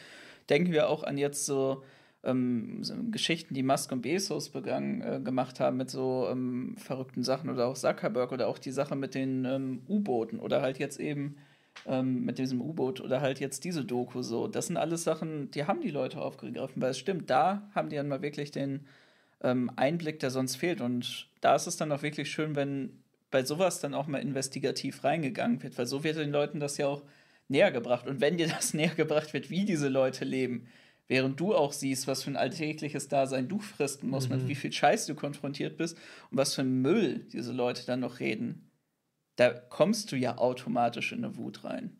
Da musst du den Leuten auch nichts mehr sagen. So, Linke denken ja auch ganz häufig, sie müssten den Leuten das dann irgendwie noch groß erklären oder noch groß in Kontext, damit die Leute überhaupt zu diesem Gedanken kommen. Aber wenn sich ein Otto Normalbürger so das anschaut, ein ganz normaler Arbeiter, so sich das anschaut, was die halt Leute Hass, reden natürlich. und wie die Leute, da kannst du ja nicht anders, kannst du ja nicht anders. Ja, Basti, danke für dein Prime-Abo. Ähm, Ihr könnt auch noch mal reinschreiben, ob äh, das angezeigt wurde, das Alert, dass wir das wissen, das habe ich nämlich gerade nicht gesehen. Und ähm, ja, äh, Nightmare, die Frage, wie Engels zu seinem Klassenbewusstsein gekommen ist. Oder man kann ja auch andere aus Monarchismus nennen, die halt ähm, im Prinzip aus der Kapitalistenklasse, aus der herrschenden Klasse gekommen sind, dort ähm, ja aufgewachsen sind, wie jetzt jemand wie Kropotkin oder so. Ich denke einfach, es gibt natürlich auch Reiche, die die Missstände sehen oder da reingeboren werden, wie jetzt halt die genannten, wo man dann halt eben, wo die dann aber ein anderes Bewusstsein auch entwickeln, die dann entsprechend mit den Zuständen konfrontiert werden. Bei Kropotkin war es ja zum Beispiel, dass er dann ähm, auch, glaube ich, im Kriegseinsatz war, ähm, was, ihn, was ihn halt dann sehr geprägt hat. Ähm, und wenn, ich denke schon, dass wenn man halt so separiert ist von der Realität der Massen und dann halt in so einem reichen Elternhaus aufwächst, dass es auch immer wieder Menschen aus dieser Klasse geben wird, die dann einfach schockiert davon sind und dann realisieren, auf dieser Grundlage eigener Erfahrungen, ähm, dass sie das eigentlich nicht wollen. Natürlich ist der, also weiter unterstützen wollen, weiter tragen wollen. Natürlich ist, das Problem ist halt, dass die sozialistische Bewegung so schwach ist und dementsprechend es auch kaum jetzt oder sehr, sehr wenig Leute nur gibt, die aus dieser Klasse kommen und dann halt darin eine Alternative für sich sehen, das zu unterstützen, weil sie das aufbrechen wollen. Aber es gibt ja auch jetzt Reiche, die, ähm, die dann halt irgendwie ihr ganzes Geld spenden oder so und dann halt als no normaler Person leben. Sowas gibt es ja. Ne? Und das wäre mit einer anderen Stärke von der sozialistischen Bewegung, wäre das dann vielleicht wer, der dann halt sagt, ah ja, ähm, eigentlich ist doch der Sozialismus halt der Weg um, um, diese, um diese Qualen für die, für die Armen, die Ausgebeuteten zu beenden. Ja, absolut. Ähm, und Nightmare, du hast recht, Bakunin und Kropotkin waren ähm, beides Aristokraten. Ich glaube, das ist ja auch nochmal so eine Sache beim Anarchismus gerade, ähm, weil er so stark auch in Russland war, war da auch ähm, die Aristokratie stärker vertreten. Und ich finde das auch ein gutes Beispiel, ähm, mit Engels, bei ihm war es ja, glaube ich, auch so, dass er durch die, ähm, durch die äh, Fabriken, die der Familie in England gehört haben, ähm, da dann auch mit, den, ähm, mit dem alltäglichen Leben und mit dem Arbeitsalltag der Leute einfach mit den furchtbaren Arbeitsbedingungen konfrontiert war und so dann eben so gesehen Klassenbewusstsein entwickelt hat. Und ich finde das auch krass, wenn man darüber nachdenkt, dass Leute aus solchen Verhältnissen, wie du es jetzt gerade beschrieben hast, sich dann vielleicht im Sozialismus anschließen oder auch so Beispiele, wo Leute an ihr gesamtes ähm, Vermögen dann Mhm. spenden und dann ähm, normales Leben führen, weil man muss sich das ja auch vorstellen, das stimmt ja auch einfach. Es sind so viele Anreize eigentlich dabei zu bleiben, weil ähm, du bist halt der, das, was am nächsten als absoluter Profiteur von diesem System ähm, drankommt, bist du einfach so. Es gibt so viel, was dagegen spricht, das zu machen.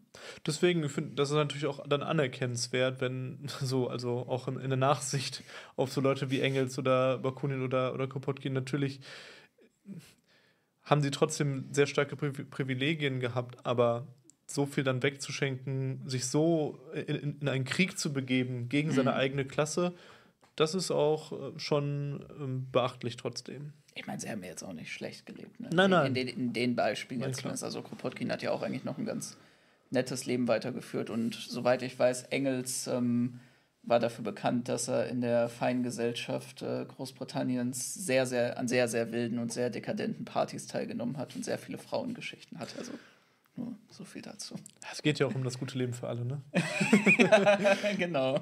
Nee, aber ähm, auch sagen. Sadi hat noch ein, äh, ein, ein Beispiel aus von, von seiner Arbeit genannt, wo, wo er eben die Beobachtung hatte, ja, dass die Leute, die Reichen dann doch eigentlich gar nicht so jetzt irgendwie diskriminiert werden, die, die reicheren Eltern, sondern dass das eher was Positives ist.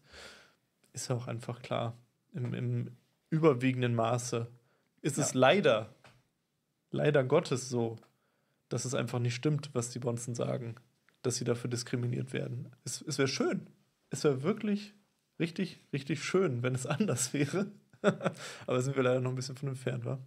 Ja, ich meine, Sadi, das, was du auch sagst, ich glaube, dieses Ding mit Daddy kommt aus gutem Elternhaus, das kenne ich auch ähm, noch bei mir, dass das immer so ein Ding war, dass das dann hochgehalten wurde, wenn irgendwie, oh ja, die kommen aber, äh, die müssen irgendwie ähm, von der Schule dann äh, von der guten Familie kommen. Das liegt ja ganz häufig gar nicht daran, dass man einfach nur dann sagt, oh, die ähm, Eltern sind zu reich oder so, sondern geht es natürlich auch darum, was für kulturelles Kapital den Kindern mitgegeben werden kann. klar. Mhm. Weil natürlich irgendwie war es bei meiner Familie auch so, dass man da mit großen Augen geguckt hat, wenn dem Kind irgendwie ermöglicht werden konnte, dass sie, ähm, was weiß ich jetzt, Klavier lernen und noch irgendwie sich für das und jenes interessieren und ähm, diesen ganz tollen, aber total teuren Sport machen können.